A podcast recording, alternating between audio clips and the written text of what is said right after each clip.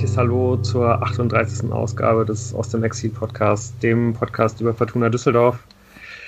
Alles wie gewohnt, äh, die gewohnte Viererrunde ist mal wieder versammelt, um auch nach der Länderspielpause mal wieder über die Fortuna zu reden. Und das ist wie immer der Jan in München. Hallo zusammen. Der Tim in Berlin. Schönen guten Abend. Und mit mir hier zusammen in Köln, der Moritz. Guten Abend. Ja, ich bin der Lukas und äh, wie schon gesagt, irgendwie alles wie gewohnt die Fortuna spielt mal wieder äh, das Spiel, was wir von ihr jetzt ein paar Mal schon gesehen haben. Aber ähm, ja, bevor wir dazu kommen, nochmal äh, eine kleine Aufmerksamkeit von Tim.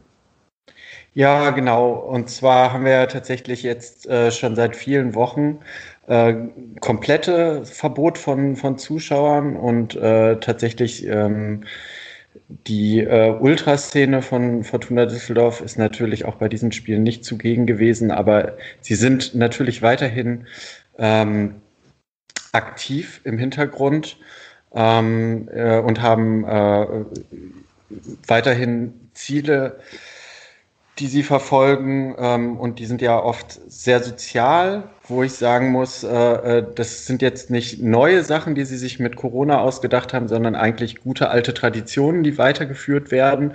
So gibt es immer wieder einen äh, Kurvenkalender, äh, in, den man erwerben kann für sieben Euro und eine zusätzliche Spende. Und äh, der komplette Erlös kommt karitativen Institutionen zugute. Und dieses Jahr ist das das Kinderhilfezentrum und die Frauenberatungsstelle Düsseldorf e.V. Und äh, das wollen wir natürlich hier nicht vergessen und unter den Tisch fallen lassen, äh, weil wir das sehr unterstützen. Und außerdem hat die Ultraszene von äh, Fortuna Düsseldorf auch äh, zu dieser Jahreszeit, wo es draußen wieder kälter wird, dazu aufgerufen, ähm, doch für den äh, Kältebus hieß er im letzten Jahr Gute Nachtbus. Ähm, eine gute Aktion, die Obdachlose seit Jahren äh, äh, unterstützt, in dieser kälteren Jahreszeit einen warmen Platz zum Schlafen zu bekommen. Äh, dieser gute Nachtbus braucht, nat lebt natürlich von Spenden und auch da ruft die Ultraszene von Fortuna Düsseldorf äh, dazu auf, äh, zu spenden. Und auch das äh, können wir nur gutheißen und ähm, unterstützen das. Ähm, wir werden in den ähm, in, in, in unserem Quellenverzeichnis, sag ich mal, in, unsere, in, in dem Podcast äh, im Anhang nochmal darauf verweisen, wo ihr genauere Informationen bekommt und unterstützt das gerade in diesen Zeiten. Und ähm, jetzt kümmern wir uns wieder um den sportlichen Teil. Was der Timmy für Versprechungen gemacht, was in dem Anhang zu finden ist, das mhm. vergesse ich doch nachher wieder, wenn ich das rufe. ist alles notiert, Jan. Kein Problem. Okay, genau. Mit den schönsten Bildern äh, der Kurve des äh, vergangenen Jahres, oder was? Mhm. Ja, ja alles ist klar, natürlich ist, äh, relativ, ne? Aber man hatte ja, ähm, wie viele Spiele hatte man? Ich, ich kriege es nicht zusammen, aber nicht viele. Viele waren es nicht, ne. Highlight war natürlich dann auch vorgestern, oder wann es war. Freitagabend, ja. Du meinst jetzt die Bilder, äh, die, die Bilder von den Martinslaternen? Die Martinslaternen. Ja, vielleicht ist so. Ich es noch reingeschafft habe. Ah, aber ja. ich weiß nicht. das kann natürlich gut sein. Ich, äh, habt ihr das gesehen? Äh, inwiefern hat das bei euch Anklang gefunden? Ach, ich fand es völlig, völlig in Ordnung. Ist doch nett. Ja, ich fand es auch eine nette Aktion. Ja. ja, es ist so eine, so eine Art Aktion der, des Vereins ja in dem Fall, zusammen mit Düsseldorfer Schulen und Kitas. Klar äh, produziert der Verein da schöne Bilder, ähm, die es in die Medien schaffen, aber es ist ja auch okay.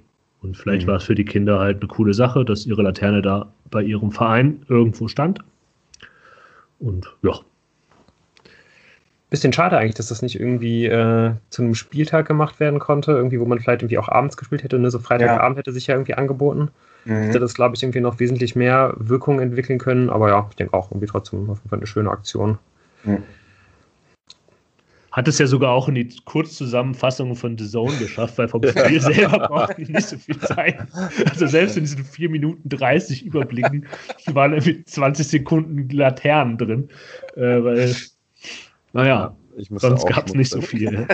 ja, das kann man ja auch wirklich den, äh, den Mitarbeitern von, von Sky da nicht wirklich verwehr, äh, ja, halt irgendwie übel nehmen. Ne? Also viel gab es da nun wirklich nicht, nicht zu sehen, vor allen Dingen nicht in der ersten Halbzeit. Aber ja, trotz allem, äh, trotz alledem auf jeden Fall ein Spiel mit, äh, mit positivem Ausgang für die Fortuna. Ähm, am vergangenen Sonntag, äh, Samstag gewinnt die Fortuna mit 1 zu 0 gegen den SV Sandhausen und kommt damit, ähm, ja, doch wenigstens mit einem ziemlich positiven Gefühl erstmal, dass man sich jetzt mal aus der Abstiegszone ins Mittelfeld hervorgearbeitet hat.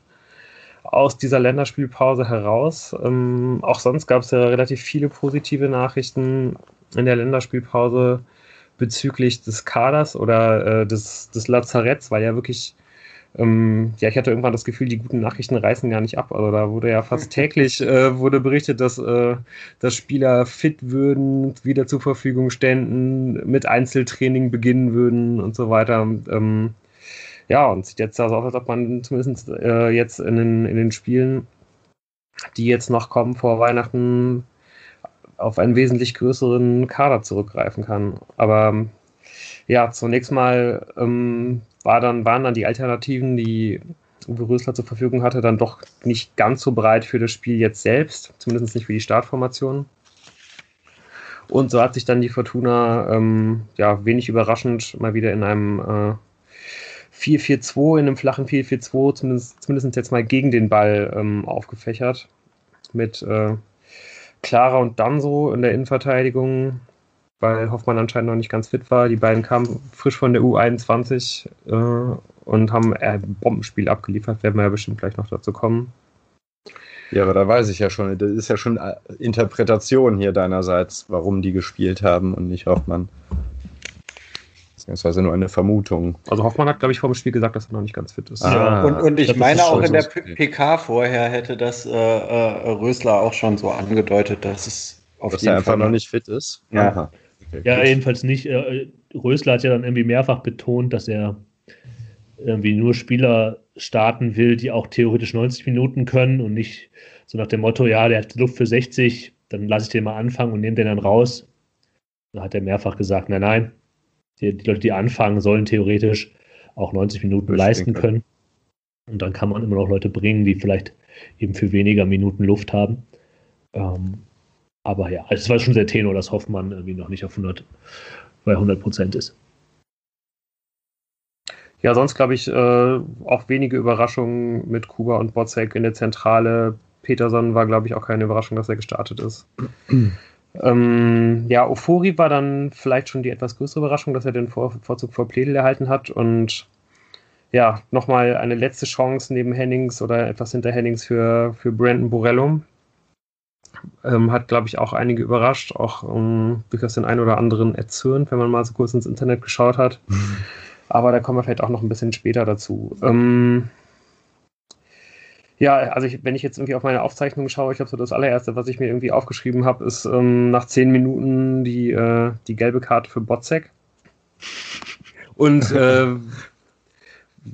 wo ich das jetzt nochmal so sehe, bin ich irgendwie nochmal richtig überrascht eigentlich, wie wenig Panik mir das in dem Augenblick gemacht hat. Also, und das, das zeigt, glaube ich, auch so ein bisschen, ähm, ja, in welcher Form irgendwie gerade Ada Botzek ist. Der kriegt in der zehnten Minute die gelbe Karte. Übrigens für einen Fall, wo man das nicht unbedingt bekommen muss. Zehn Sekunden nachdem er mindestens gelbwürdig irgendwo gefault wird, das hat mich auch wieder ein bisschen geärgert. Mm, mm. Aber also, also da glaube ich, dass das, dass das, dass das ein Revanche-Foul war und er deshalb gelb bekommen hat. Habe ich auch dann gedacht, weil mm, das war der ja. gleiche, ne? Mhm.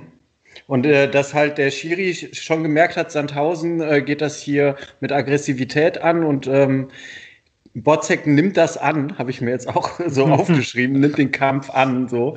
Ähm, und äh, da denke ich mir, äh, äh, da wollte der Schiri halt zeigen, okay, Leute, mal Piano so. Hm. Die Düsseldorfer pfeife ich jetzt mal zurück. Ja, genau. Und gebe halt ganz viele ja. gelbe Karten ganz schnell. Ja.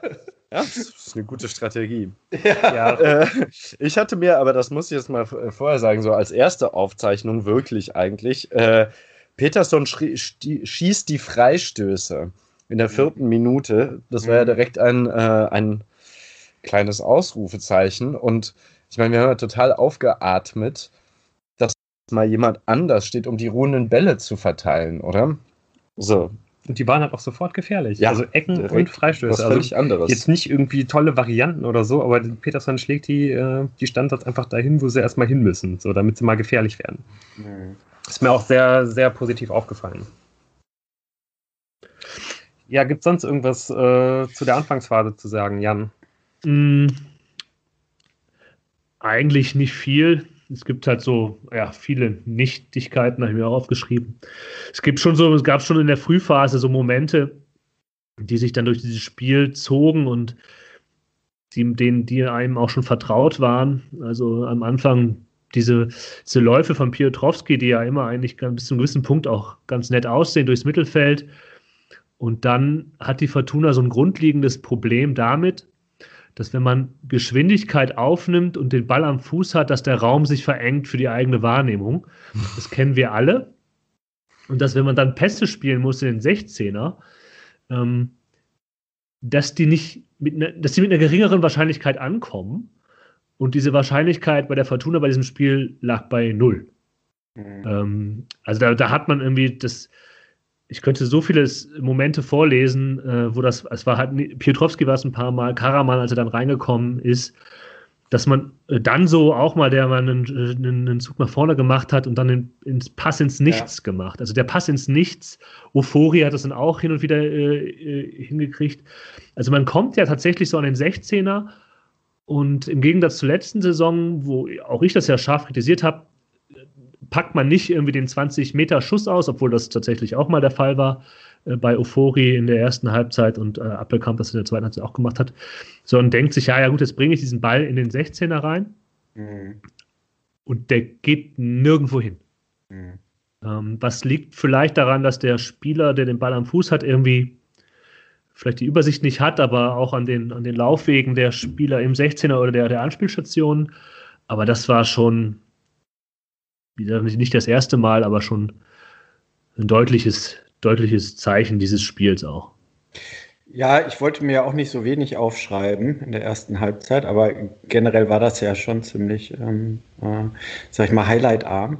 Deshalb steht da oft ähm, sowas wie potenzielle Großchance, fast mhm. äh, Abschluss. Also so, genau, der letzte Pass, der kommt dann halt nicht an.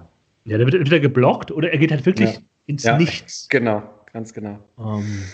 Und so generell muss man ja auch noch sagen, dass vor allem in der ersten Halbzeit äh, ja im Prinzip kein Spielfluss stattgefunden hat. Also was auch meiner Meinung nach an dem Schiedsrichter lag, der eine teilweise sehr kleinliche Linie gefahren ist. Und zwar das Spiel war dauerhaft die ganze Zeit unterbrochen. Und äh, es gab immer so kurze Momente, kurze Umschaltmomente, wo dann, oder wenn Piotrowski mal nach vorne läuft und dann den Pass, der hat genauso Pässe ins Nichts gespielt. Das sind wirklich immer nur so äh, 15-sekündige Szenen gewesen, meiner Meinung nach. Und danach war das Spiel halt erstmal wieder unterbrochen.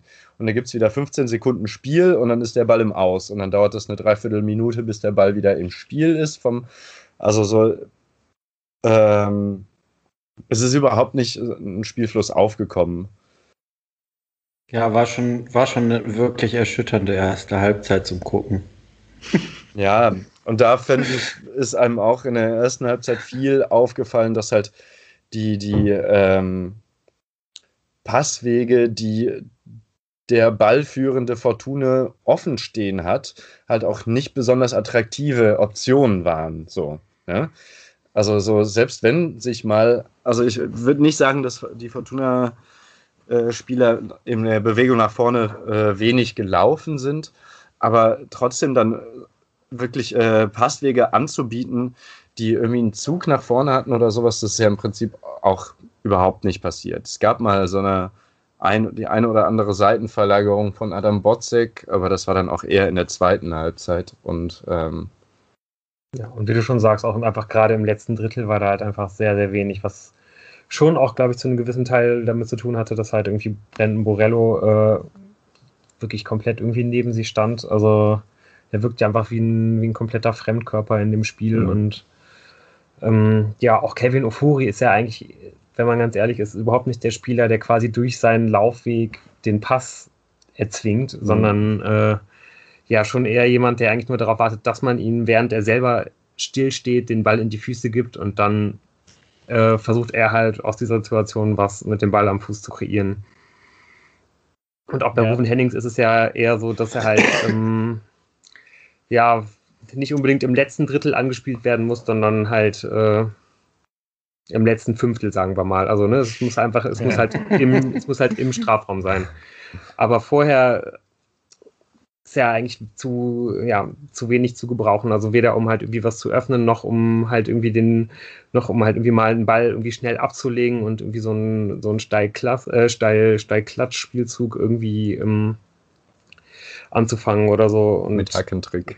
Ja, benutzt dann halt oft äh, unter, unter Druck, wenn es darum geht, mit Tempo eine schnelle Entscheidung treffen zu müssen, halt irgendwie ähm, diese verunglückten Hackentricks, wo dann einfach der Ball sehr, sehr häufig verloren geht. Und ja, im Grunde waren, waren das ja dann irgendwie schon die, ja, verliefen dann halt einfach so die, die meisten Angriffsbemühungen der Fortuna halt im Sande. Und ich glaube, das war ja bestimmt auch zu einem gewissen Teil halt das, was, was sich halt Sandhausen so ein bisschen vorgenommen hatte. Also auch wenn man denen zugeschaut hat, die waren ja auch nicht wirklich gefährlich nach vorne, aber ich glaube, die waren vor allen Dingen, glaube ich, erstmal sehr zufrieden damit, dass sie halt mehr oder weniger die, dieselbe Blaupause, äh, die bisher die, äh, die vergangenen Fortuna-Gegner halt irgendwie angewandt haben, dass sie die genauso auch auf dieses Spiel anlegen konnten.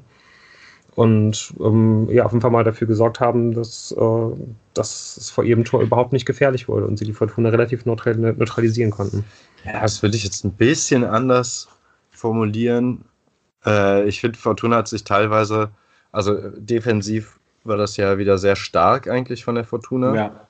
Ähm, und was ich viel problematischer finde, ist, dass halt die äh, wenigen Aktionen, die dann mal äh, nach vorne gegangen sind, aus so Ballgewinnen äh, im letzten Drittel, äh, also im, im, Verteidigungsdrittel von Fortuna entstanden sind. Und es dann so, so eine Art Umschaltsituation, Kontersituation sich ergab, die aber völlig kläglich zu Ende gespielt worden sind. Und äh, das fand ich halt so erschreckend eigentlich, weil das waren die einzigen Szenen, wo irgendwas passiert ist. Und sobald Fortuna mit einem Spielaufbau am Ball war, ähm, ist ja wieder ist überhaupt nichts passiert, so, sondern es musste immer irgendwie Tempo aus der eigenen Hälfte aufgenommen werden. Mhm. Ja, wobei ich das nicht super erschreckend fand, sondern es war ja einfach so, wie, wie es die letzten Wochen auch war. Mhm. Ähm, da muss ich halt fast sagen, dass dass diese Konter ja weiterkamen, als sich das noch vor zwei, drei Wochen ja, erwartet hätte. Ja, okay. Und was, was ich tatsächlich auch überraschend finde, man kann sich ja fragen, okay, wie kommt man in den 16er rein? Es gibt halt die, die elegantere Version, die nicht geklappt hat, weil man dann die Pässe ins Nichts spielt, indem man den Ball flach in den 16er reinbringt. Aber über die Außen geht halt auch nichts. Ne? Also, mhm. das hatten wir ja schon letzte Woche. Sobotka, klar, ist nicht seine Aufgabe, hatten wir schon drüber gesprochen. Es hat keine Alternative vorne. Peterson hängt halt völlig in der Luft. Ähm, Ofori, da können wir vielleicht gleich nochmal drauf, drauf ähm, eingehen, hat da jetzt auch nicht viel gebracht und äh, Zimmermann überraschenderweise, der kann das ja schon nochmal oder ist halt wenigstens für eine halbwegs gefährliche Halbwettflanke gut. Mhm. Ähm, viel war das nicht. Außer eine naja. Szene, äh, in der naja, Ofori der 33 Minuten genau, Ganz genau, ja. ganz genau. Also da wurde es ja dann doch mal gefährlich. Ähm, ähm, aber natürlich, klar, ähm, insgesamt über das ganze Spiel kann man, kann man über die Leistung von Ofori diskutieren. Und ich sag mal, die erste halb, halbe Stunde war ja so grauenhaft, da war man ja schon dankbar, dass äh, diese Flanke dann reinkommt.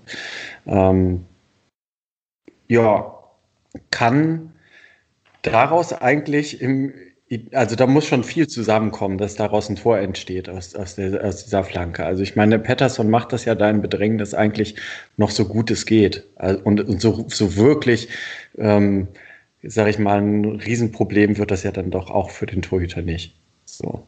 Ähm, ja, aber eigentlich, wenn der Peterson da mit einem guten Kopfball in der Situation rankommt, ja. ist es schon ein Tor. Das ist doch ja, eine super Flanke.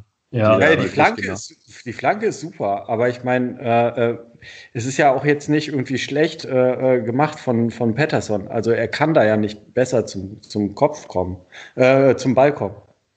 Also, ja. Sie, danach gibt es doch dann noch direkt einen Eckball. Und der wird in den meisten Zusammenschnitten, die ich im Nachhinein nochmal geguckt habe, ähm, nee, der, der war kurz davor, genau. Äh, so rausge rausgenommen. Aber das war doch auch echt äh, dann so haut da so ein Luftloch, aber wenn der den trifft, dann kann das auch schon ein Tor werden. Also da waren doch mal zwei ähm, äh, Situationen hintereinander, wo man dachte, okay, ähm, möchte die Fortuna vielleicht äh, äh, doch ihre eher abwartende Haltung ein bisschen ähm, aufgeben. Aber ähm, nochmal dazu, dass äh, äh, man eher die Chancen hatte, ab, also in so Kontersituationen, ähm, dass man selber mit dem, mit dem Ball an dem Fuß das Spiel macht und äh, mit Ballbesitz Fußball äh, äh, probiert, ein dominantes Spiel aufzuziehen und dann zu gewinnen. Das war ja laut Pressekonferenz äh, nach dem Spiel auch gar nicht so gewollt. Also da hat ja tatsächlich äh, äh Uwe Rösler nochmal gesagt, die Phase wäre jetzt gerade nicht. Das Wichtige ist irgendwie, die Spiele dreckig zu gewinnen und äh, in den nächsten Wochen könnte man dann mal mehr wieder auf äh, Spielkontrolle und Ballbesitz Fußball äh, gehen wenn die Spieler, die dafür vorgesehen sind im Kader, auch wieder länger im Training sein. Mhm. Ich will ihm da auch gar nicht widersprechen, muss ich sagen. Und man mhm. muss ja auch sagen, das hat sich halt die Fortuna vorgenommen und es hat geklappt. Mhm. Ähm, vielleicht jetzt nicht so viel oder halt nur bis zu einem bestimmten Punkt. Aber das, was Sandhausen sich vorgenommen hatte, ist halt auch nicht aufgegangen. Äh, defensiv mhm. vielleicht, aber die hatten halt, wenn man sich diese Aufstellung angeguckt hat, mhm. äh, mit Bohadus und, ähm, äh, und Behrens, äh, war ja halt auch klar, äh, was die vorhatten. Deswegen hat ja auch der Gästetrainer ähm, klarer und dann so, so gelobt in der Pressekonferenz, ja. weil genau das, was die vorhatten, halt mit diesen fetten Kanten da vorne drin, äh, mit längeren Bällen, hohen Bällen, äh, die zu beschäftigen und zu Problemen zu führen, das kannst du halt vergessen bei den beiden da hinten. Ja, das war Clara und dann ja. so. Aber das, da muss man sich auch fragen, klar, die sind halt jung und da kann man immer darauf hoffen, dass einer der Spieler vielleicht eine Schwächephase hat, aber wenn man sich überlegt, was können die beiden mindestens machen, selbst bei einem mittelguten Tag, Bälle rausköpfen, allemal. Äh, ja. Sowohl Clara als auch Danze. Und die waren ja noch besser als nur mittelgut, sondern ja. haben ja auch noch mal deutlicher geklärt. Also da war mir das, äh, das, was Sandhausen sich da überlegt hat, auch nicht so ganz, ganz überzeugend. Ähm.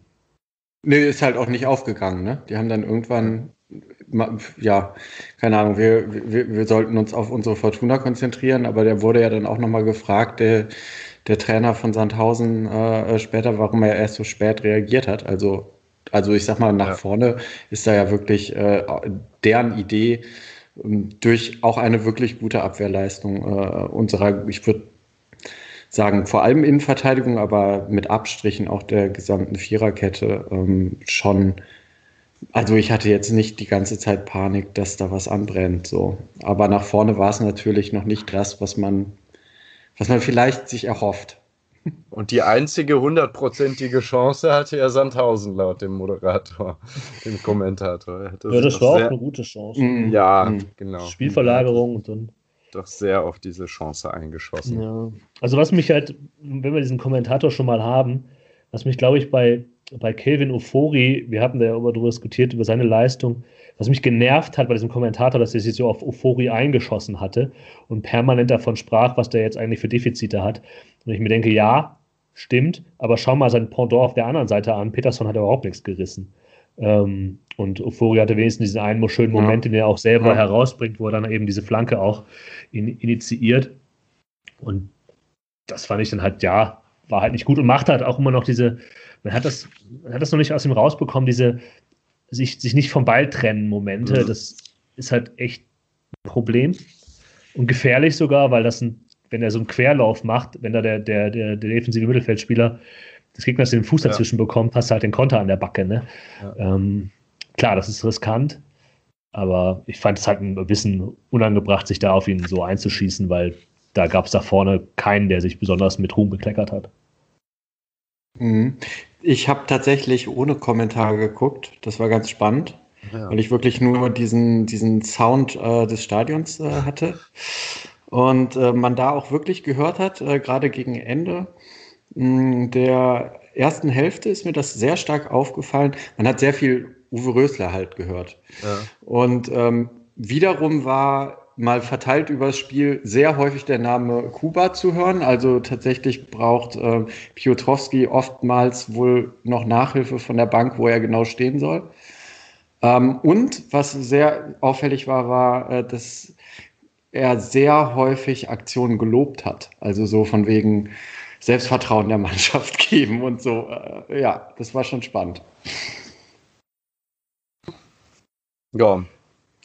Noch was zur ersten Hälfte? Nö.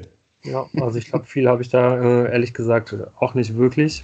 Und ähm, ja, das sah dann anscheinend auch Uwe Rösler so. Und der hat dann direkt zwei Wechsel vorgenommen. Für den komplett blassen Brandon Borello äh, kam Kenan Karaman, der die Luft für 45 Minuten nach der Länderspielreise wohl anscheinend hatte. Und für den ebenso komplett blassen Peterson kam Thomas Pledel. Und ja, ich finde, das war äh, wie, wie die meisten Wechsel, die, die Rösler an dem Tag vorgenommen hat, ähm, hat man deutlich gesehen, dass, dass sich danach was verändert hat. Mhm. Und ähm, ja, das ging eigentlich dann auch, glaube ich, ja, ich weiß nicht, also ich bin immer so ein bisschen, ein bisschen unsicher, ob wie, also was halt genau die Rolle von, von, von, von Karaman halt irgendwie sein soll. Ob es halt wirklich geplant ist, dass man ihn irgendwie in, in, in diese Einzelaktion, wo er halt irgendwie von, von der Mitte bis zum Strafraum durchstößt, ob, also ob das irgendwie, ob das zufällig entsteht oder ob man diese Aktionen halt herbeiführen will, weil man ja irgendwie ansonsten auch meistens nicht gefährlich wird. So dass der einfach mal marschieren kann, quasi. Genau. Irgendwie. Aber so oder so, also immer wenn er, wenn er auf dem Platz steht, hat man irgendwie das Gefühl, dass er halt irgendwie, ähm, ja, dass, dass er auf jeden Fall halt irgendwie was kreieren könnte. Mhm. Und auch, dass dann halt Pläde kam, ähm, also ich glaube, ich hätte ihn halt lieber für Ufuri gesehen, auch wenn Pettersson komplett blass war. Ähm, aber als er dann kam, hat mir auch wieder, auf jeden Fall auch wieder gezeigt, dass eigentlich gerade, finde ich, an Pläde als, äh, als Flügelspieler eigentlich kein Weg vorbeigeht. Dass er eigentlich gerade mhm. der klar klar der stärkste Flügelspieler der Fortuna ist. Also gar nicht, gar nicht unbedingt, weil er jetzt irgendwie unbedingt so viele starke Aktionen macht. Aber ich habe so ein bisschen das Gefühl, wenn, wenn er spielt, funktioniert irgendwie das, das Spiel von Fortuna allgemein besser. Es ist irgendwie mehr Struktur drin, alle wissen, was passiert. So, und äh, stehen einfach dann irgendwie positive Synergieeffekte dadurch. Ja, und also, du musst, ich, ich, ich möchte nur kurz äh, dazwischen, bevor du antwortest, ja, Jan. Klar. Ähm, lass dir das mal auf der Zunge zergehen, Lu. Ja, Hast du da gerade gesagt, hast, hättest du das vor einem Jahr gedacht, dass das mal ähm, ein, ein Take hier in einem, einer der Folgen wird? Vor zwei ja. Monaten. Vor zwei ja, genau, das, das wollte ich eigentlich auch sagen. Also überlegt euch mal vor der Saison, sagt euch das einer. Und was, was ist dann eure Einschätzung zu der Fortuna in diesem Zeitpunkt? Da muss bis dahin einiges schiefgegangen sein. Ja, genau, das ist, halt das Problem. Äh, und ich finde tatsächlich Thomas Pledel, der leistet, er ist tatsächlich auch, er macht auch gute Dinge, ja. Ähm, aber dass, dass, dass er eben der, der Außenspieler ist, der da tatsächlich am meisten, am positivsten ausfällt, liegt eben nicht nur daran, dass er gute Dinge macht, sondern dass die anderen eben wenig gute Dinge machen. Mhm.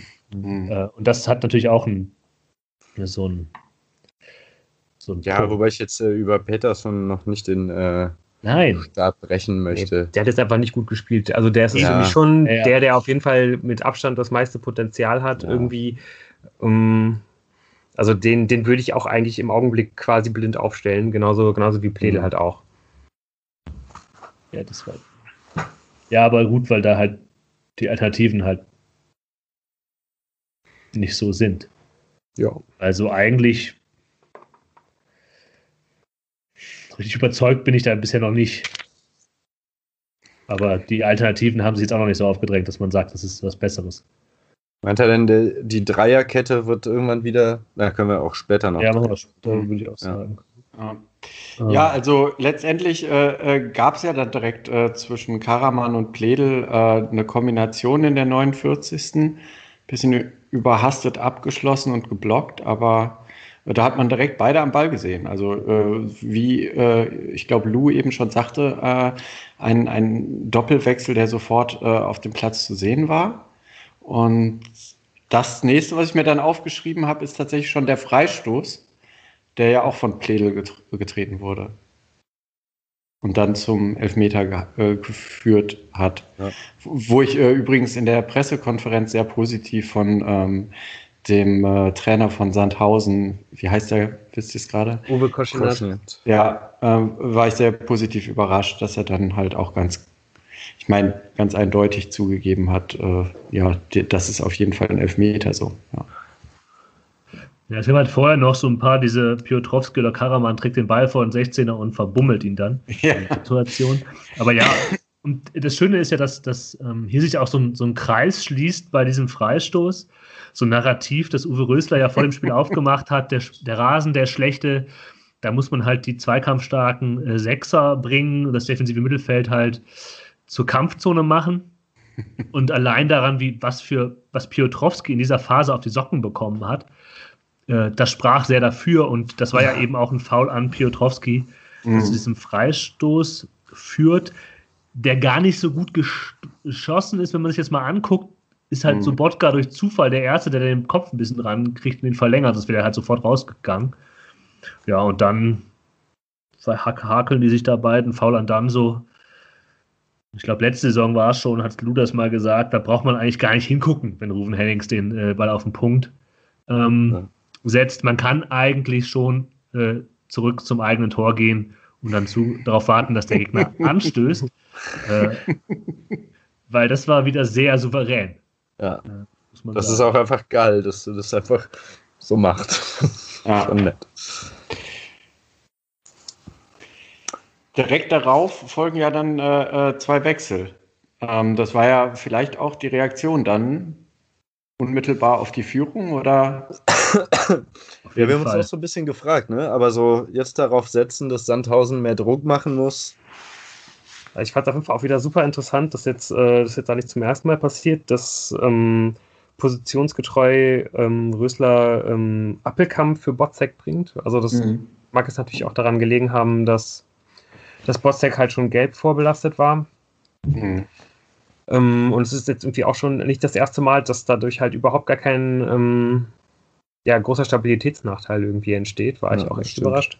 Und mhm. ja, dann außerdem kam jetzt endlich Ed Edgar Pripp zu seinem Ligadebüt für die Fortuna. Für, für Calvin Ufori. Bisher hat er nur im Pokal gespielt, glaube ich. Und, mhm. äh, Gegen HSV, glaube ich, auch schon. Ja. Ich glaube nein. Aber. Naja. Schauen wir das mal nach. ähm, aber ich fand diesen Fall. Wechsel so geil. Also ich weiß also nicht, warum dieser Apfelkampf für Botzek meinst du? Nee, aber meinst einfach dieser Move von Rösler, ja. weil er natürlich, was ihr schon angedeutet habt, wegen, okay, jetzt, es wird einfach mehr Platz geben, mehr Raum geben und ähm, es wird mehr Chancen im Mittelfeld geben, da was zu machen und ein bisschen, bisschen Luft zu haben, wenn man offensiv spielen möchte. Und da halt so einem jungen äh, Spieler wie Schinter Appelkamp, der das ja eben schon kann, aber vielleicht eben auch noch das Zutrauen braucht und eben vielleicht auch den Freiraum braucht und eben nicht beim 0-0, wenn einem da die Zweitliga-Recken auf der, auf, der, auf der Socken stehen, ähm, den dann zu bringen und halt Prip auch die Möglichkeit zu geben, offensiv sich auch einzubringen, ja. ähm, fand ich super, weil es war halt eine Ansage, so wir, wir stellen es jetzt hier nicht rein, und, sondern wir versuchen noch was. So limitiert das auch immer sein mag, aber ich fand das, da habe ich mal wieder so ein, so ein, ach, Uwe Rösler, doch irgendwie kein Scheißtrainer. So, ne? Ähm, Moment gehabt. vielleicht steigere ich mich in diesen Wechsel auch sinnlos rein. Ja, das kann sein, aber ich fand ihn ganz fantastisch. Ich fand auch, muss man jetzt auch nochmal sagen, dass der zur Halbzeit gewechselt hat, ist ja auch schon mal, also so, so eine direkte Reaktion. Auch direkt zweimal. Zweimal gewechselt gut. in der ja. Halbzeit, von wegen das und das hat nicht gut funktioniert. Äh, und also, also ich fand generell die Wechsel doch auch sehr gut jetzt. Ja, ähm, also ich muss auch äh, eben nochmal einstreuen, ihr habt natürlich recht, Edgar Pripps äh, äh, Saisondebüt, ähm, wenn man nur die Ligaspiele betrachtet. Ja, also ich glaube, man kann jetzt natürlich auch bei den, bei den Wechseln auch ähm, das zum Teil deswegen ja auch irgendwie, ich glaube, es kam einem auch einfach zum, zum, Teil deswegen einfach auch so positiv vor, weil natürlich jetzt auch einfach viele Spieler irgendwie zurückkamen von der Verletzung, ähm, wie jetzt halt irgendwie Pripp, wie dann äh, später Kova, der irgendwie auch noch äh, reingekommen ist, den ich auch echt nicht so früh zurück erwartet äh, hätte. Da ist mir auch wirklich eher absolut das Herz aufgegangen. Da kam halt auch einfach viel Qualität. Und ähm, gerade auch bei Prip ist mir das jetzt irgendwie auch nochmal speziell aufgefallen, weil ich hatte nämlich das Pokalspiel gar nicht so richtig gesehen.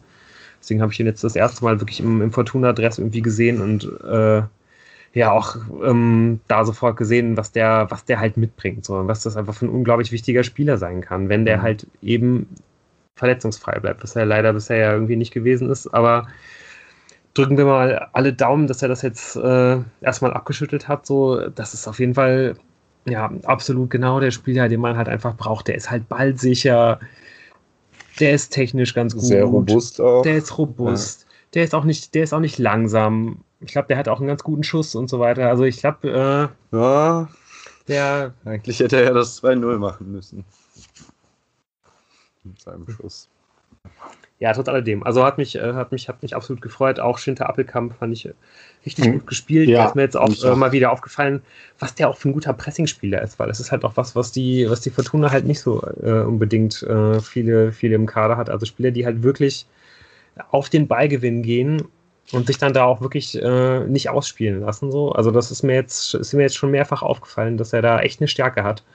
Und damit halt, ja, ich glaube, gerade genau in solchen Situationen, wie Jan das gerade angesprochen hat, wenn man halt irgendwie knapp führt, immer wieder eine Option sein wird, um dann halt aus einer tiefen Staffelung raus halt den Ball zu gewinnen, nach vorne zu treiben und dann irgendwas zu kreieren. Und man darf nicht vergessen, dass äh, Schinter äh, äh, Appelkamp auch in der 82. Minute für den ja, schon geschlagenen Kastenmeier dann nochmal ausbügelt. Ne? Also ja. da hätte es ja auch ganz gut 1-1 stehen können. Und äh, da ist er dann halt auch in, hinten zur Stelle. Also insgesamt fand ich auch, ähm, ich finde es auch okay, dass er, dass er äh, jetzt äh, erstmal vermehrt von der Bank kommt, aber ich glaube, ähm, Appelkamp wird diese Saison noch äh, uns, uns auf jeden Fall weiterhelfen, in welcher äh, Funktion auch immer. Ob jetzt als Spieler, den man dann noch von der Bank bringen kann oder auch mal wieder von Anfang an. Also schon cool. Ich wollte aber noch ganz kurz äh, auch noch mal ganz kurz zu Adam Botzek sagen, dass er wirklich ein fantastisches Spiel nach dem anderen macht, meiner Meinung nach. Immer in seinen, äh, mit seinen Möglichkeiten und so, aber es hat, hat eine sehr viel geringere Fehlerquote als alle anderen Fortunen, die auf dem Platz stehen. Und äh, der ist irgendwie der, der einzige, zumindest so bis, ja, dann bis zum Tor. Gut, kurz nach der Halbzeit ging es ja auch schon ein bisschen besser aber der, der ein bisschen mehr Übersicht äh, über den Platz hat, habe ich teilweise das Gefühl. Und der ist halt so, also man muss schon wirklich sagen, so seine Erfahrung, die er da hat, der ist schon auch einfach ein, äh, ja, ein sehr erfahrener, guter Spieler, der halt auch mal einen Pass anbringt oder der auch mal eine, eine Seitenverlagerung vornimmt und so. Und da gibt es irgendwie gerade, also ich meine, natürlich ist der nicht Kevin Stöger, aber ähm, ich finde es schon beeindruckend, wie gut der so nach seinen Möglichkeiten spielt er extrem gut, finde ich. Ja, ja und dann auch, dass äh, das irgendwie echt ganz gut funktioniert jetzt, ne? dass er halt mhm. halt irgendwie ähm, als, als Anker Sechser ja sowieso irgendwie äh, eigentlich immer seine Leistung irgendwie bringt und jetzt irgendwie dann auch mit Kuba da irgendwie eine ganz gute Ab Abstimmung das stimmt, gefunden hat, so dass das jetzt gut. auf der Doppel 6, dass halt irgendwie Kuba jetzt halt einfach halt mehr diese, diese vertikale Rolle halt irgendwie hat und äh, Botzek halt dann mehr dieser, dieser horizontale Sechser halt irgendwie ist und da dann halt trotzdem irgendwie dann ja noch diese, ja, in Anführungsstrichen kreative äh, Rolle halt irgendwie mit übernimmt. Äh, mhm. Äh, Tim. Mhm. Ja, ich wollte nur noch mal unterstreichen, auch statistisch gesehen. Ne? Also äh, es ist tatsächlich so, dass äh, Botzek im Team der Fortuna die beste Passquote hat mit äh, 85 Prozent. Mhm. Ähm, und nochmal zu der Abstimmung mit Kuba, an der noch gearbeitet wird. Äh, Urton äh, Uwe Rösler, 76. Kuba, hold the position, hold the position.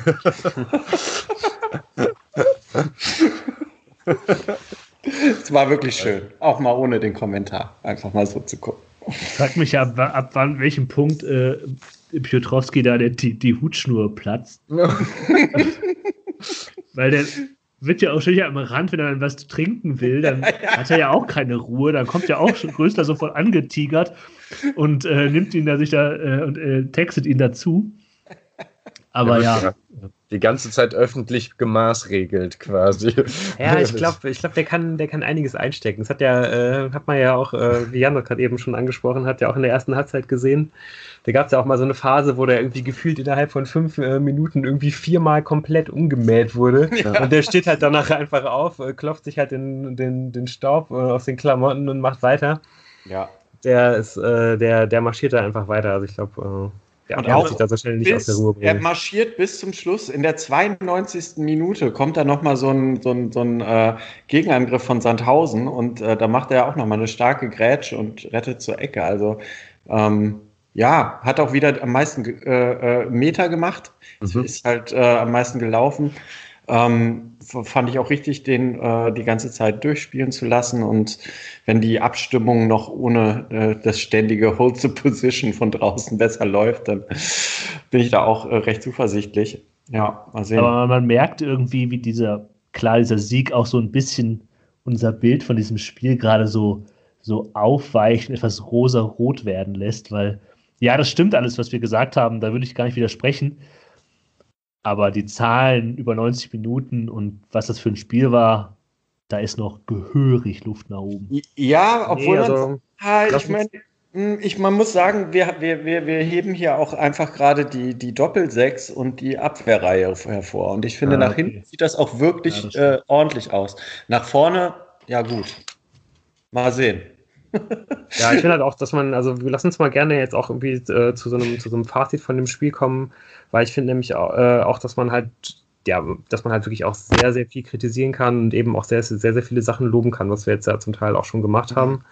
Um jetzt auch gerade nochmal bei äh, Piotrowski anzufangen, wobei ich jetzt eigentlich gar nicht äh, hier irgendwie nochmal einzelne Spieler raus, rauspicken will, aber ähm, was mir eigentlich bei dem vor allen Dingen auffällt, ist, wenn er den Ball hat, ist halt ein extrem schwacher erster Kontakt. Also, dass er den ja. Ball äh, jedes Mal schlecht sehr schlecht verarbeitet. Und ja, was wir da noch immer schon äh, angesprochen haben, dass halt auch einfach dann am Ende der Pass, den er dann spielt, wenn er dann oft sehr, sehr gut den Ball halt durchs Mittelfeld geschleppt hat, dass der halt auch einfach ja sehr oft teilweise wirklich auch grob falsch gespielt wird. Also dass da wirklich mal irgendwie auch einfach so, dass der fast zwei Meter irgendwie neben äh, dem die Stelle geht, an die er eigentlich gehen sollte.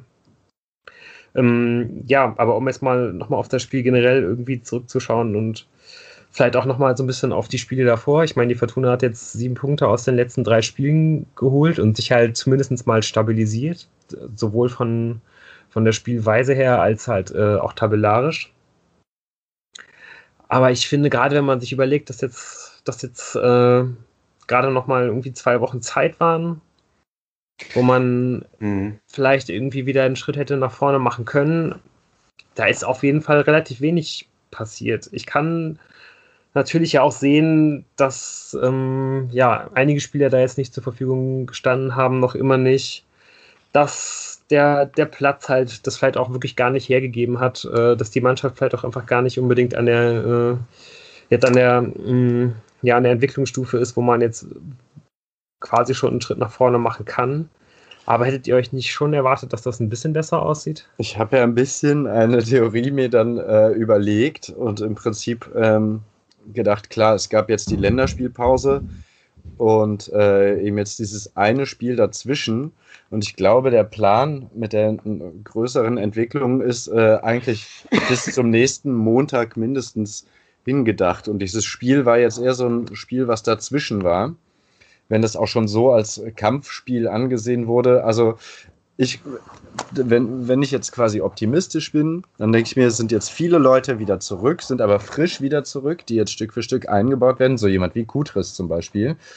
Ähm, der wieder, der voll im Mannschaftstraining ist, genau wie Kova, der auch voll im Mannschaftstraining ist, äh, Edgar Pripp und so, das sind alles Leute, ähm, natürlich sind die wieder dabei, aber um wirklich was Neues einzutrainieren, brauchst du noch mehr Zeit. Und deswegen glaube ich einfach, das kommt sehr gelegen, dass jetzt das nächste Spiel erst an einem Montag ist mhm. und äh, es quasi so eine verlängerte Länderspielpause mit einem, äh, wir hauen uns irgendwie rein und kämpfen äh, Spiel, so wie in den letzten Spielen, das ja auch einigermaßen gut gegangen ist, quasi.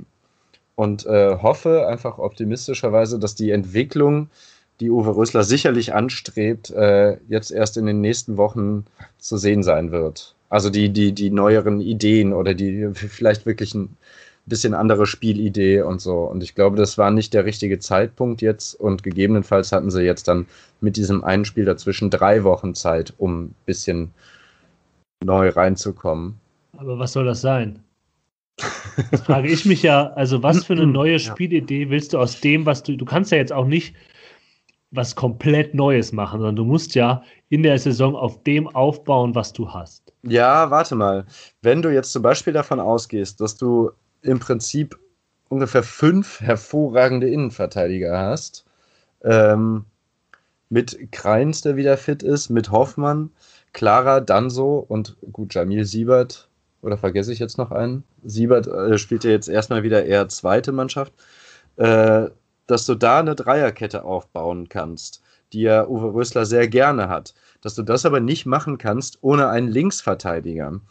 Ähm, und dass das ja auch mit Hartherz nur bedingt geklappt hat. Also ich, vielleicht setze ich da jetzt zu viel Hoffnung auf äh, Leonardo Kutris, aber der Typ scheint gut zu sein und wenn er nicht invalide ist äh, und sich reinfindet, dann ist das eine Option, wo halt schon ähm, sich was ändern kann, wenn du eben diese breite Dreierkette unten hast und dann äh, Linksverteidiger, äh, Außenverteidiger, die weiter nach vorne schieben, dann kannst du vielleicht auch mal wieder was über den Flügel machen. Also das, was jetzt gerade gar nicht klappt. Man baut irgendwie auf diese Doppelspitze, aber diese Doppelspitze hängt völlig in der Luft, wird nicht angespielt, kriegt ungenau Zuspiele. Also setzt man darauf, dass Piotrowski einmal durchs äh, ganze Spielfeld läuft. ähm, also, dass du da vielleicht ein bisschen mehr wieder über die Seiten kommen kannst. Und dann, ja, dann auch mit Kovnatski. Ich meine, Kovnatski ist, wenn er fit ist und in Form ist, ist er ein sehr guter Spieler. Ja, die Frage ist halt, ob der. Ob der jemals wieder sehr genau. guter Spieler sein wird, ja, ja. Soll, den möchte ich erstmal vier Spiele in Folge am Stück irgendwie machen mm. sehen, so bevor ich den überhaupt irgendwie wieder als vollwertigen. Und nicht als Linksverteidiger, so wie unter Funkel. Ja, ja aber. So, aber also denn der Gegner am nächsten Montag ist der VfB ja. Bochum. Ja, vielleicht schenkt man das dann einfach. Die nicht total scheiße sind. Also da sehe ich, also da wird, wäre es in Bochum auch noch, wäre es für mich überraschend, wenn die nicht primär erstmal wie die letzten paar Spiele, wo sie ja immerhin auch gepunktet haben. Das ist ja auch eine Lehre, die die, die, ja, die ja. rausziehen, wo sie sagen, so hinten null steht und von nach vorne hilft der liebe Gott. So und also ich hoffe, ja, dass da was ja. sein kann und das mit der Dreierkette, da hast du natürlich den Nachteil, dass du dann halt vorne einen Spieler rausnehmen musst, aber da bieten sich gerade auf den Außen ein paar Kandidaten an, die man ja, ausnehmen den Herrn kann. Borello hätte man jetzt auch nicht unbedingt auf dem Feld haben. Ähm, das stimmt natürlich, aber gerade ist die, die Lehre, die du jetzt hast aus den Spielen, ist doch eigentlich eine andere, sondern dass du halt sagst, wir haben halt hinten äh, das gefestigt. Wir haben halt eben die Qualität in gerade im Mittelfeld, im Mittelblock, ja, ähm, von den Innenverteidigern bis äh, zu den defensiven Mittelfeldspielern. Das wäre wünschenswert, wenn man daraus was entwickelt, aber ein gewisses Risiko birgt es natürlich auch. Ne? Also. Ja, aber es kann ja nur eine Not Notlösung sein, so zu spielen wie in den letzten Wochen. Es ist ja zum Glück, also oder zum Glück oder äh, haben verdientermaßen dann auch mit Punkten, äh, mit Punkten be belohnt worden, äh, aber diese Spielweise, die jetzt, klar, ist es super, defensiv sicher zu stehen, aber das kann nur eine Notlo Notlösung sein für einen Verein mit dem Kader, der ja doch individuell nicht so grottenschlecht ist wie viele andere Vereine, also in der zweiten Liga. Ich glaube nicht, dass das jetzt so das Ende der Weisheit ist, quasi, dass man sich da jetzt, äh, wie heißt das, der, der Weisheit lässt der Schluss, oder? ähm, ja, ich zu kann sagen, wir bauen das jetzt weiter, machen das jetzt weiter so. Vielleicht gegen Bochum schon. Ja. Also ich kann da irgendwie äh, euch, euch beide irgendwie, glaube ich, ganz gut verstehen. Also ich sehe das, ich sehe das eigentlich relativ ähnlich wie Moritz. Also vor allem, wenn man einfach diese unfassbare Qualität auf der Innenverteidigerposition hat, da ist es, also es ist ja irgendwie schon alleine eine Schande, dass man ja wahrscheinlich, selbst wenn man mit Dreierkette spielt, jetzt dann irgendwie halt einem, einem Luca Kreins wahrscheinlich gerade halt sagen müsste im nächsten Spiel, dass, äh, dass, er, dass er nicht starten wird. Und wenn Kutris dieser Spieler ist, äh, der wir alle hoffen, der ist, weil es ja sonst wirklich absolut fahrlässig gewesen wäre, halt einen verletzten Spieler für, für das Geld halt irgendwie zu holen in so einer Situation, wo du halt unbedingt auf dieser Position jemanden brauchst. Der wäre halt auch einfach der ideale Spieler für diesen linken Flügelverteidiger. Mhm. Ob man halt einen guten rechten Flügelverteidiger hat, ist dann wieder eine andere Frage. Ach, Zimmermann kann das in der, in der zweiten Liga locker spielen. Ja, klar, der kann, das, der kann das spielen, aber du hast halt irgendwie dann für die linke Position hast du Petersen, du hättest auch noch Pledel, der da vielleicht ganz gut aussieht. Prip kann mhm. das spielen, weil rechts ist die, ist, ist das, ist die, aber ja, also auf jeden Fall hättest du da auch Leute, die das, die das gut genug machen. Aber ähm, ja, für mich ist halt irgendwie auch so ein bisschen die Frage, alles, was jetzt halt irgendwie neu kommt und diese, und diese Dreierkette ist jetzt ja auch eigentlich, die würde ja auch eigentlich das Problem nicht lösen, was die Fortuna gerade mhm. hat, nämlich sich halt irgendwie zu überlegen, hey, wie, wie, wie kommen wir denn nach vorne, wie, wie kreieren wir denn mal irgendwie Chancen, weil hinten stabil stehen tut die Fortuna ja eigentlich schon.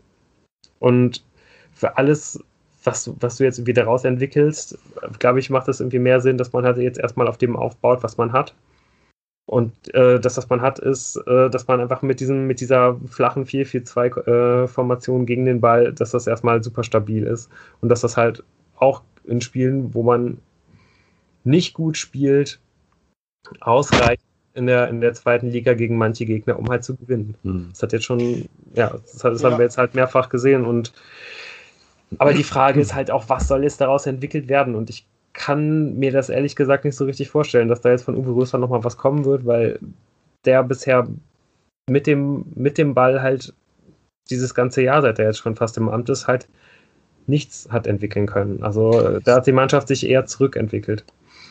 Seitdem Rob so. Kelly weg ist. Ich möchte auf jeden Fall äh, ähm, jetzt so, wenn wir mal langsam gucken, was man denn gegen Bochum vielleicht konkret auch auf den Gegner gesehen anders machen könnte. Man muss ja auch immer ein bisschen den Gegner mitdenken. Ähm, die Betrachtung des Sandhausen-Spiels abschließen, äh, wenn ihr nicht widersprecht mit äh, einem kurzen Zitat aus der Pressekonferenz nach dem Spiel von Uwe Rösler oder noch irgendwas zu Sandhausen von euch zu sagen? Und zwar sagte er, wir müssen uns spielerisch mit Ballbesitz verbessern. Im Moment ist es so, wie es ist. Aber auf Dauer werden wir mit dieser Art Fußball zu spielen unsere Ziele nicht erreichen. Ja. Ja also es ist noch viel zu tun. Ja, Gerne. die Ziele ja. sind genau. Ja, und das wird man natürlich mit dieser Art zu spielen nicht erreichen. Und ich glaube tatsächlich, aber da wird uns Jan dann ein bisschen mehr zu erzählen, ähm, der VfL Bochum ist schon ein anderer Gradmesser, oder? Als Sandhausen.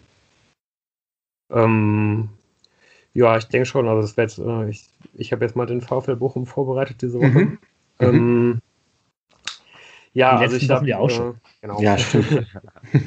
Aber speziell diese Woche auch. Äh, genau, habe ich äh, ein bisschen auf den, auf den VfL Bochum geschaut und ja, die werden auf jeden Fall ein anderer Gegner sein als die, auf die man äh, in, der, in den letzten Wochen getroffen ist. Die Fortuna trifft äh, am Montag, dem 30. November auf den VfL Bochum, wie schon gesagt. 20.30 Uhr ist ja Montagsspiel. Irgendwie, wenn keine Fans im Stadion sind, ist das ja irgendwie auch gar nicht so schlimm. Das bringt völlig unsere Samstagsroutine durcheinander. Hallo, ja, und auch die Montagsaufnehmen-Routine übrigens. Ja, ja. Äh, das ist in der Tat warm. Schön ist das nicht. Ja, und auch äh, für den Samstagvormittag müssen wir uns dann dieses Mal was anderes ja. überlegen. Aber ja, das werden wir, werden wir auch lösen, dieses Problem. Vielleicht gibt ja Würzburg, Aue oder.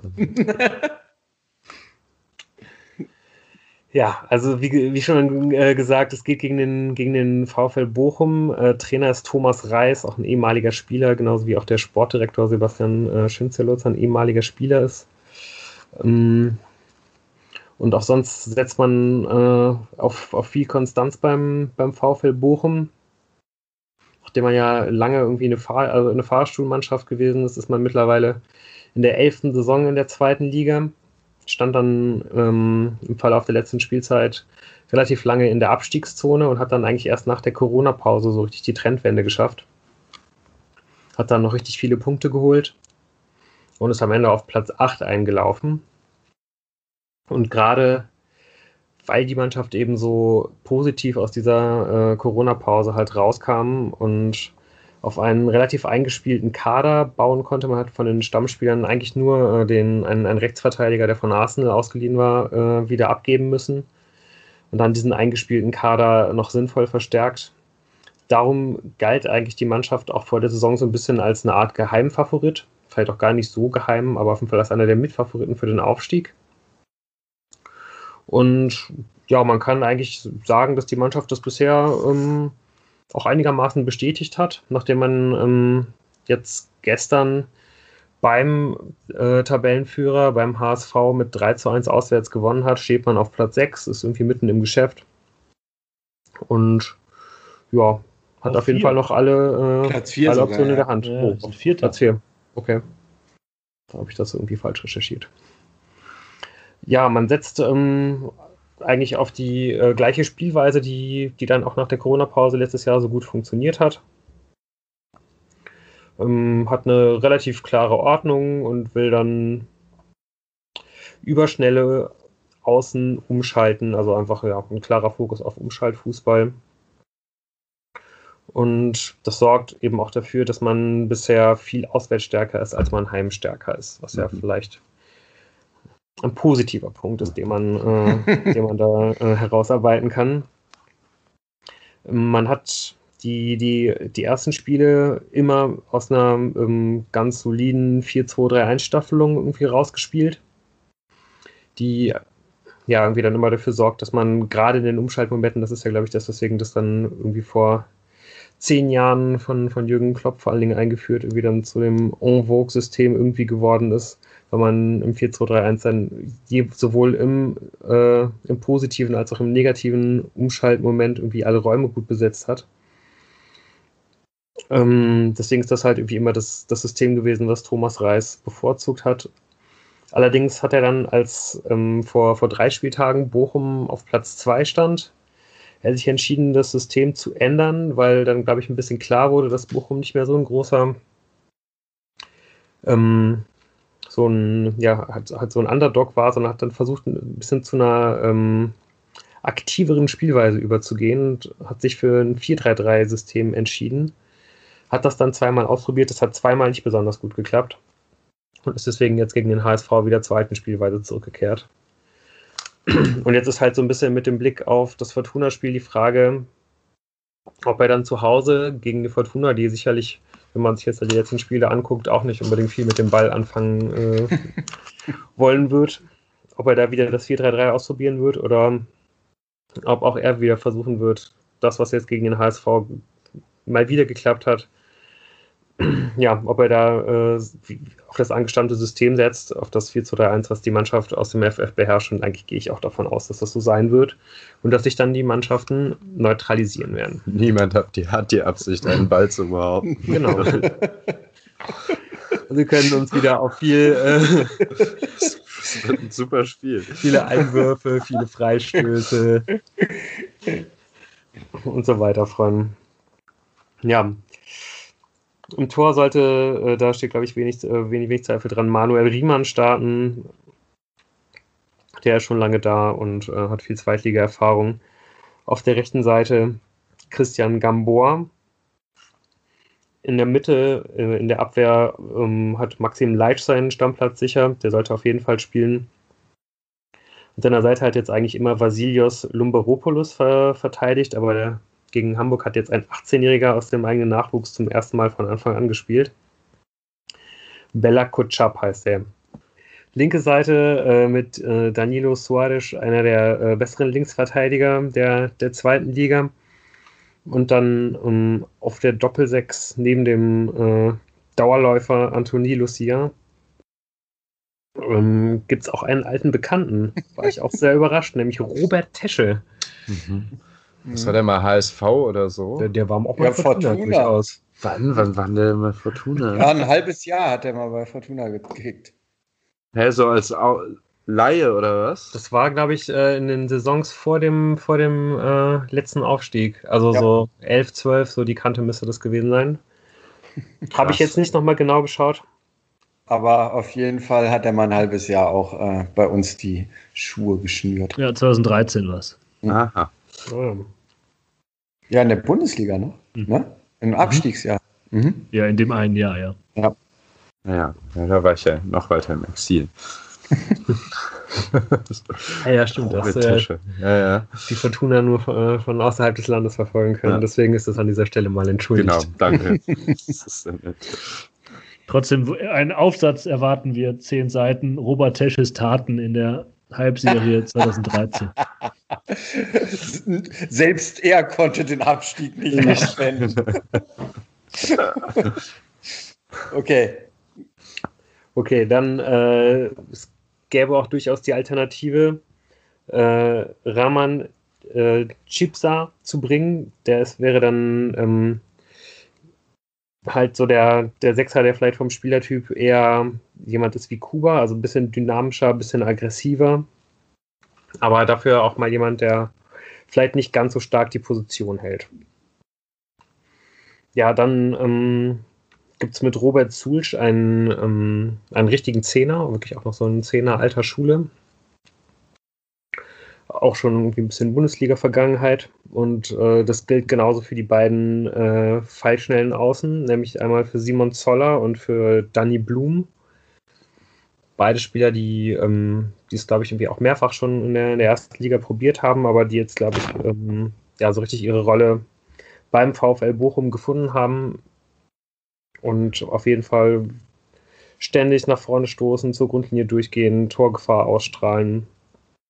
Und ja, beim, beim Wort Torgefahr äh, sind wir dann halt irgendwie auch direkt im, im Mittelsturm vorne.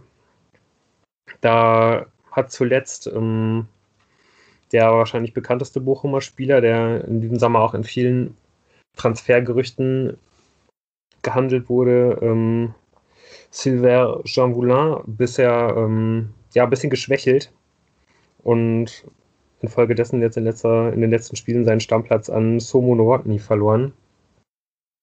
Geschwächelt heißt übrigens trotzdem, dass er vier Scorerpunkte aus acht Spielen hat.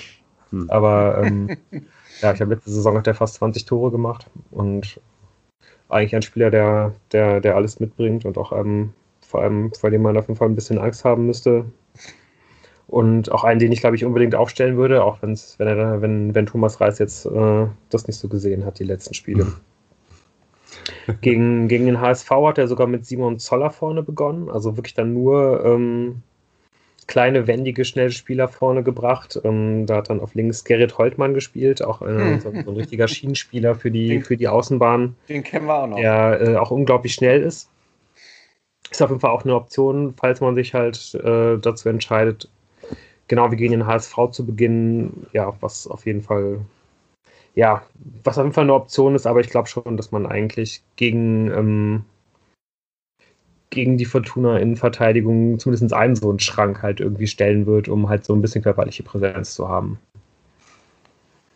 Ja, wobei, wenn es Sandhausen mit den Schränken vorne drin versucht hat, wird sich jetzt Bochum vielleicht denken, dann tun wir halt Leute, die klein und schnell sind, ja, aber einen, einen sollte man schon haben, oder?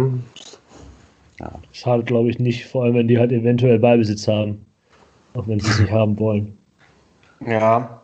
Und außerdem äh, äh macht es mir dann doch auch ein bisschen Sorgen, dass hier dieser Zulc oder wie der heißt, äh, als offensives Mittelfeld äh, äh, die zweitmeisten Tore in dieser Saison gemacht hat. Das heißt, wahrscheinlich sind das dann so aus der zweiten Reihe Tore, ne?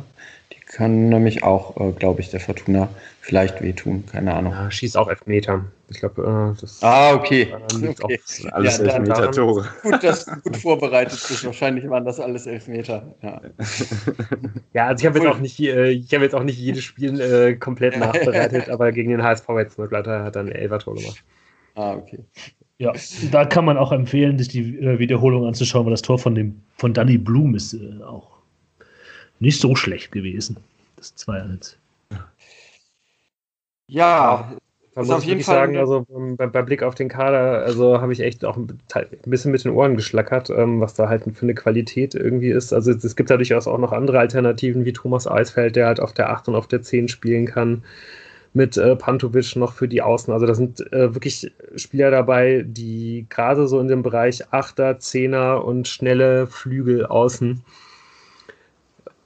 ähm, ja, die, die halt der Fortuna richtig wehtun können, die halt jedem Gegner richtig wehtun können. Also, und wo ich auch sagen würde, der, der Kader ist halt wesentlich, wesentlich besser ausbalanciert als der Fortuna und hat halt trotzdem relativ viel Qualität. Also, die müssen sich auf jeden Fall vor keinem verstecken letzte Saison.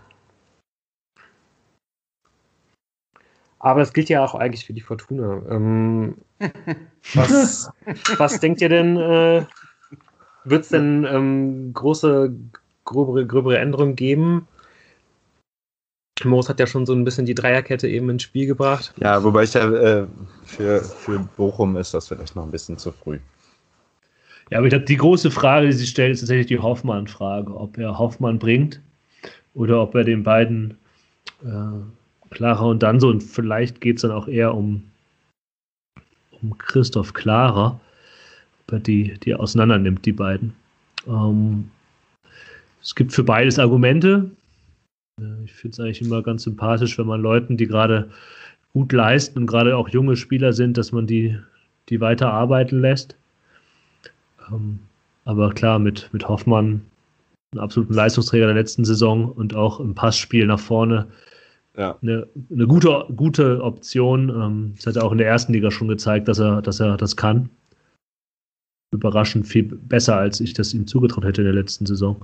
Und ähm, ansonsten, klar, ich glaube, Euphorie bin ich mir nicht so sicher. Ja, wenn er Prip fit ist, ob er das dann nicht irgendwie umdreht. Ja, Also ich, ich, ich gehe auch davon aus, wenn der jetzt gut eine Woche durchtrainiert, ähm, äh, dass ganz fest in, in, in, den Gedankenspielen von Uwe Rösler ähm, Edgar Pripp eine große Rolle spielt. Und ich kann mir schon vorstellen, dass er anfängt. Aber dann links für, für Peterson oder? Puh, ja. Ja, wäre dann gewechselt, ja, stimmt. Weil, also ich habe, ne, Prip ist halt irgendwie Linksfuß und eigentlich wäre, glaube ich, so die, die ideale Rolle wäre ja wahrscheinlich irgendwie die in so einer, in, in einem Dreier-Mittelfeld, die als linker Achter. Hm. Mhm. Tja, es ist ähm, schwer zu sagen. Vielleicht wird auch ziemlich umgebaut, aber ich glaube, dass äh, tatsächlich äh, sich viel da, danach richten wird, Edgar Pripp von Anfang an zu spiel, äh, spielen zu lassen und was man dann da drum herum baut, ähm, wird uns vielleicht überraschen, sage ich mal, weil ähm, ja tatsächlich in allen äh, Aussagen zum Sandhausen-Spiel ähm, immer so ein bisschen durchgeschieden ist, äh, dass man irgendwie gerade so zweigleisig plant. Und ähm, möglicherweise halt wirklich mit einem anderen System spielt, auch wenn man jetzt gewonnen hat. Mhm. Also kann, kann schon irgendwie sein, weil ich finde auch, also als, als Prip dann auch eingewechselt wurde, man hat einfach auch direkt gemerkt, was der für eine unfassbare Präsenz hatte. Also das stimmt schon. Der mhm. hat wirklich sofort irgendwie, äh, ja, weiß ich nicht, der, der wirkte halt sofort irgendwie wie so ein, wie, wie so ein Anführer. Es lief halt super viel über den.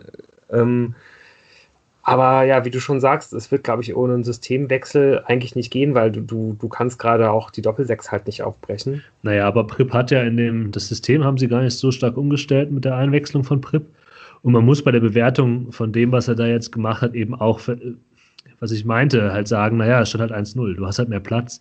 Mhm. Dann kannst du natürlich so einen mhm. Spieler auch besser einbinden, genau wie Schinter Appelkamp. Also ich kann mir schon vorstellen, dass er, dass er Prip auch äh, die Außenposition mehr mhm. gibt und dann halt äh, gerade bei, beim äh, Spiel gegen, äh, mit dem Ball ähm, tatsächlich auch vielleicht so eine, äh, dann wird das, war ja eh der Fall, gegen den Ball 4-4-2 flach und äh, mit dem Ball verschiebt sich das dann schon nochmal, da kann halt Prip auch eine, eine andere Rolle spielen. Die Frage ist halt, wenn du ihm, wenn du sagst, dass du Prip auf links mehr Platz auch in der Mitte einräumst und nicht nur den klassischen Außenspieler, dann hast du mit Sobotka als Linksverteidiger natürlich überhaupt keine Flügelpräsenz auf der linken ja. Seite. Ähm, ja, was mir da gerade mal auffällt, das könnte man ja vielleicht äh, in einem, quasi mit einem Schlag irgendwie lösen. Edgar Krupp hat halt auch durchaus schon Linksverteidiger gespielt. Ähm, ist natürlich die Frage, ob das, ob, ob, man, also ob man ihn halt da stark genug irgendwie ins, ins, ins Spiel ein, äh, einbinden kann, aber und was einem dann vielleicht eventuell irgendwie auch an, an, defensiver Stabilität dadurch verloren geht, aber offensiv und um halt irgendwie jemanden zu haben, mit dem dann halt irgendwie auch Patterson auf der Seite ein bisschen was bewegen kann, ähm, da wäre er auf jeden Fall, glaube ich, der richtige Mann. Und das wäre auf jeden Fall mal spannend, das mal auszuprobieren, also zumindest irgendwie im Training. Aber das wäre auf jeden Fall auch eine weitere Option. Hm. Ja. ja. Vielleicht stärker in der Fünferkette oder so als, als Mhm. Linker Flügel ja. außen. Kann ich mir besser vorstellen, aber wir werden sehen, auch so, ja, Ufori. Ich würde jetzt mal sagen, die klassische Variante wäre Pledel dann einfach zu bringen. Äh, und die Frage ist, ob er, ob er an Rufen Hennings Stuhl sägt. Da gibt es irgendwie keine großen Indikatoren für, auch wenn er sich spielerisch nicht unbedingt präsent, gut präsentiert hat. Auf der anderen Seite ähm, ist ja auch irgendwie niemand wirklich dabei, der ihm jetzt äh, sofort den Platz streitig machen würde. Genau. Ähm, ich denke mal, was wir jetzt gar nicht angesprochen haben, was total, was wir mal voraussetzen, ist, dass Brandon Borello nicht äh, nochmal eine neue Chance äh, in der Anfangsformation erhalten wird, sondern dass da äh, Karaman agieren wird. Ähm, auch da könnte es natürlich sein, dass äh, David Kowniatski schon wieder fit ist. Und wenn der wirklich Luft haben sollte nicht, für 90 Minuten, was ich nicht glaube, nee. Ähm, wäre das halt selbst jemand, wo man, den, den, man halt auch automatisch irgendwie eigentlich aufstellen könnte, wenn nicht sogar müsste. Und der dann vielleicht endlich mal, endlich mal äh, in die Lage kommt, dass er halt auf seiner starken Position, nämlich in dieser Karaman-Rolle, jetzt halt spielen könnte. Das wäre traumhaft. Ja, aber also vielleicht äh, äh, wird einfach Brennan Borello rausgenommen und man verändert das System dahingehend, dass ähm, äh, Prip zentral spielt ähm, vor der Doppelsechs. Ja. Und halt, man opfert dafür den, den zwei, die zweite Spitze. Das könnte ich mir halt auch gut vorstellen. Mhm. Naja, wir werden ja, wir auf, äh, auf, auf, jeden Fall möchte ich am Ende nochmal äh, äh, zusammenfassen. Ich erwarte den Jungen aus Nerjungi in der Republik Jakutien geboren, äh, fest in der Startelf gegen Bochum. Hat er nicht auch für Russland, also ja, ja, der hat auf jeden Fall äh, äh die national äh, doppelte Staatsbürgerschaft Deutschland, Russland. Und ich weiß nicht, ob der für die mal gezockt hat. Da klingelt gerade, wo du es gesagt ah. hast, klingelt da was, dass der. Ihr sprecht von Edgar Pripp? Ja, ja. dass der eventuell ja. auch für. Äh, naja, äh, wir werden, das ist jetzt auch nicht zentral. Ja, genau. Ja, dann äh, hätte ich jetzt auf jeden Fall zum Ende der Folge ähm, nochmal eine Frage an euch. ähm, stimmt ihr mit Klaus Alofs überein, der jetzt ja unter der Woche nochmal gesagt hat, dass er durchaus äh, weiterhin der festen Überzeugung ist, dass die Fortuna aufsteigen kann? ist es ja vor allem rechnerisch äh, ungefähr 50-50, ob sie absteigen oder aufsteigen.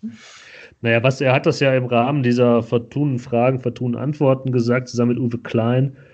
Und sein Argument ist jetzt kein völlig von der Hand zu weisen ist. Und ich würde da auch sagen, ja, kann man so verargumentieren. Es ist halt, naja, wir haben eine gute Mannschaft, die, äh, wenn man auf andere, auf, das, auf die Aufstellung oder den Kader von anderen Mannschaften schaut, äh, sehr gut mithalten kann. Und in dieser Liga geht halt immer was nach oben und so quasi. Ne?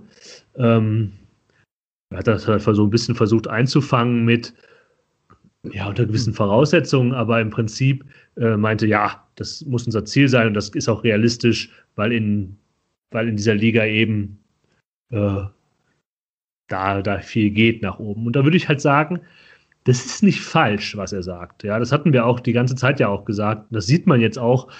Kaum holt man wieder Punkte, ist man oben dran, aber man sieht auch, wenn man auf die Tabelle guckt, in die andere Richtung, und das hat jetzt Alofs da nicht mit rein äh, gegeben, geht es nämlich auch relativ schnell. Was aber unabhängig von der Frage, ob man, ob man aufsteigen kann, bei dieser ganzen Angelegenheit ja die viel drängendere ist, warum hat man das so formuliert? dass die Verstunde aufsteigen kann, ja, okay. Aber warum muss aber man das, das, als Ziel, Ziel formulieren ist, und, äh. ja, und das so vor sich hertragen? Und darüber haben wir ja auch schon gesprochen. Und das, das, das wurde nicht erklärt. Und das ist auch nach wie vor nicht erklärt worden, äh, warum man das als eine, für eine gute Strategie empfindet, äh, das sich zum Aufsteiger, Aufstiegsaspiranten zu erklären. Mhm. Und ich äh, würde tatsächlich äh, ergänzen wollen, äh, dass wir vielleicht nochmal jetzt das Spiel gegen Bochum uns angucken, die ja eine andere Kragenweite sind. Und dann äh, können wir vielleicht auch schon wieder darüber diskutieren, was noch fehlt. Ja gut, alles klar. Dann würde ich sagen, äh, dann verschieben wir vielleicht äh, Teile dieser Diskussion noch mal ein bisschen auf nächste Woche. Also ich habe jetzt hier auch durchaus noch einige Sachen, die ich irgendwie dazu noch hätte gern sagen wollen. Kannst auch du auch durchaus noch. Gerade zum Trainer, aber ich glaube, das würde jetzt äh, äh, eher die Diskussion noch mal ja, verlängern und ja, genau. Lass uns noch mal das Spiel gegen Bochum abwarten. Ja, ähm, gerne, sehr und gerne. Und dann okay. äh, gucken wir halt da vielleicht noch mal äh, ein bisschen ausgedehnter drauf. Dann der Spannungsbogen wird nochmal am Ende hochgezogen, um die Leute bei der Stange zu halten. Ein Cliffhanger. Ein und, das, Cliffhanger. Und das jetzt von, von, das, ist, das dauert jetzt noch acht Tage, bis das aufgelöst wird. Am 1. Dezember wird es sein, ai, wo, ai, wir, wo wir den Daumen heben oder senken. Ich finde, nach neun Spieltagen kann man auch so eine erste kleine Zwischenbilanz mal ziehen. Neun ist eine klasse Zahl. Alles klar. Dann Ja. äh, nehmen wir uns das ganz fest vor und äh, wünschen euch bis dahin eine schöne und gesunde Woche. Bis Genau. dahin. Ciao, Ciao, ciao. So. Tschüss.